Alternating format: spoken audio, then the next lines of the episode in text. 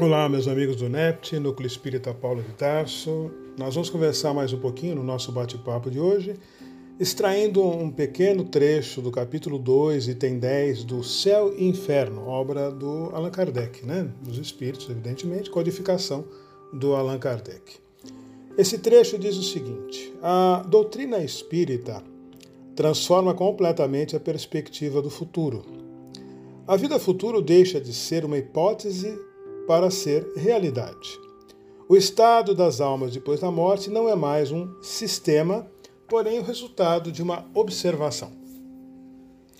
Bom, aquela pessoa que nessa existência física já conseguiu alguma coisa de conhecimento espírita, consciente das suas necessidades de se manter atento para assimilar, na análise das suas dificuldades, das suas limitações e possibilidades físicas e realizadoras aquilo que a vida espera dele, de acordo com as suas prioridades kármicas, em relação de causa e efeito, seus objetivos evolutivos. Essa pessoa assume maiores responsabilidades por tudo que deixa de fazer e pelo qual está capacitado para a sua transformação espiritual para o bem. Se para nós foram dadas condições de vir a conhecer e vivenciar os ensinamentos cristãos, seja no Espiritismo ou em alguma outra religião, mas ainda assim nós optamos por reverenciar as prioridades materiais, as paixões inferiores, conscientes ou não da vida do plano espiritual e da nossa consequente necessidade evolutiva, de acordo com a lei de causa e efeito, seremos os únicos responsáveis pelo desperdício da oportunidade recebida, assim como também, guardadas as devidas proporções, por possíveis fracassos daqueles que estiverem sob a nossa responsabilidade, como familiares, filhos, cônjuges, amigos, aqueles que tínhamos como dever, como compromisso, orientar, e sobre os quais possuíamos ascendência suficiente para encaminhá-los para o caminho do bem.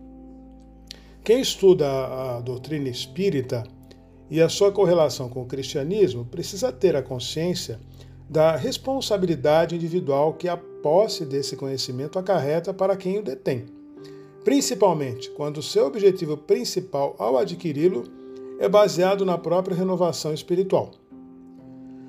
Dessa forma, não vai mais poder, a título de justificativa, se apoiar na ignorância do erro. Não vai poder dizer que não sabia, né? de como proceder corretamente, aumentando o dever de combater a sua inferioridade milenar, lutando para que com esse conhecimento não venha a melhorar somente a si mesmo, mas também ajudar a que todos aqueles com quem convive, que nele possam vir a se espelhar, como, como exemplo, né? Mas para que também busquem, por sua vez, sua própria transformação. Somos responsáveis por todos aqueles com quem temos o dever e possibilidade de ajudar, esclarecer, influenciar, exemplificar positivamente, não em suas decisões, isso tem que ficar muito claro, mas para que adquiram informações que eventualmente ainda desconhecem, não é? ampliando a sua capacidade de discernimento e, consequentemente, de assumirem de forma mais categórica o leme do seu processo de renovação para o bem.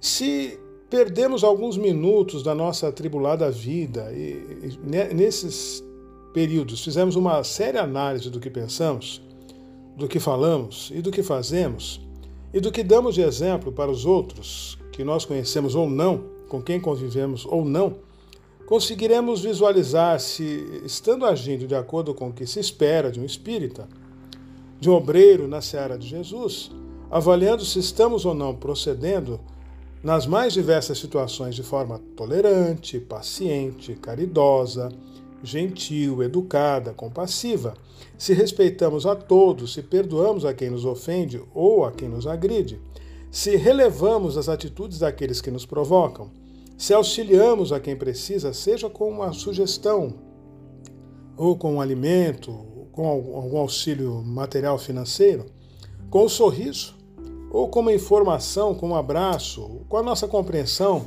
com o nosso conhecimento, se aceitamos e respeitamos as diferenças, sejam elas quais forem, ou se, contrariamente, nos deixamos arrastar pelo tédio, pelo egoísmo, pelo orgulho, pela vaidade, pelo mau humor, pela arrogância, pela prepotência, se temos o hábito de nos transformar em juízes e censores, julgando e condenando os próximos, o próximo de uma forma geral, pelo fato de que eles ainda não possuem e não agem de acordo com a moral cristã que supostamente nós defendemos.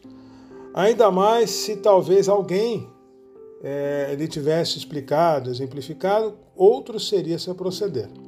Temos que aprender, como espíritas, a, a vivenciar o Espiritismo, a pensar hoje o que teremos e o que queremos para o amanhã, para nós e para quem amamos e com quem convivemos. Estamos acostumados a desperdiçar uma enorme parcela do nosso tempo discutindo inutilmente política, esporte, filme, canções, modismos, é, mesmo na internet, algumas vezes em festas, que hoje já não são tão comuns por conta da pandemia, em reuniões com amigos, em comentários sobre fatos cotidianos, sobre a vida de conhecidos e desconhecidos, e em contrapartida gastamos uma minúscula parte desse mesmo tempo comentando com todas as pessoas com quem nos relacionamos sobre verdades espirituais, as verdades espíritas, sobre as possibilidades de melhoria, de transformação.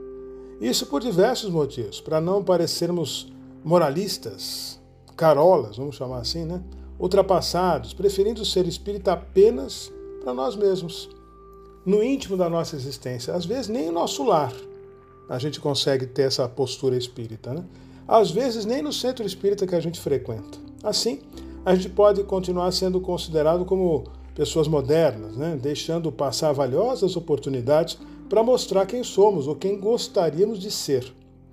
Não permitindo que as pessoas, através de nós, se interessem ou que tenham a opção de se interessar pela doutrina espírita. A gente, não falando sobre isso, a gente não, não permeia a possibilidade de que os outros se interessem pela doutrina. Né?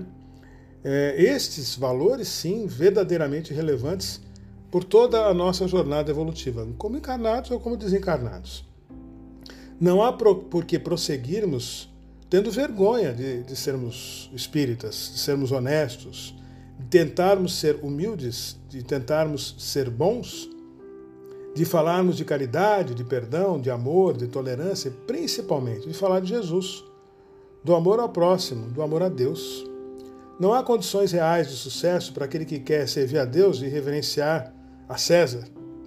É impossível ser espírita e mundano ao mesmo tempo e na mesma proporção. Precisamos elevar bem alto a bandeira do Espiritismo, mesmo que a princípio, como aconteceu nos, com os primeiros cristãos, né, fiquemos isolados, a gente se sinta desprezado, que para alguns viremos motivos de chacota, de riso, pois sabemos que este é sempre o preço que paga aquele que quer ser diferente, entre aspas, né? Dentro da rotulagem de felicidade, também entre aspas, gerada pela sociedade onde se vive. Vivendo sem medo, teremos sempre a certeza de ter feito algo de positivo para todo aquele que, que a gente ama, todos aqueles que a gente ama, né? E com quem a gente convive, dando uma oportunidade para que, como nós, eles encontrem em Jesus e na doutrina espírita o caminho, a verdade e a vida.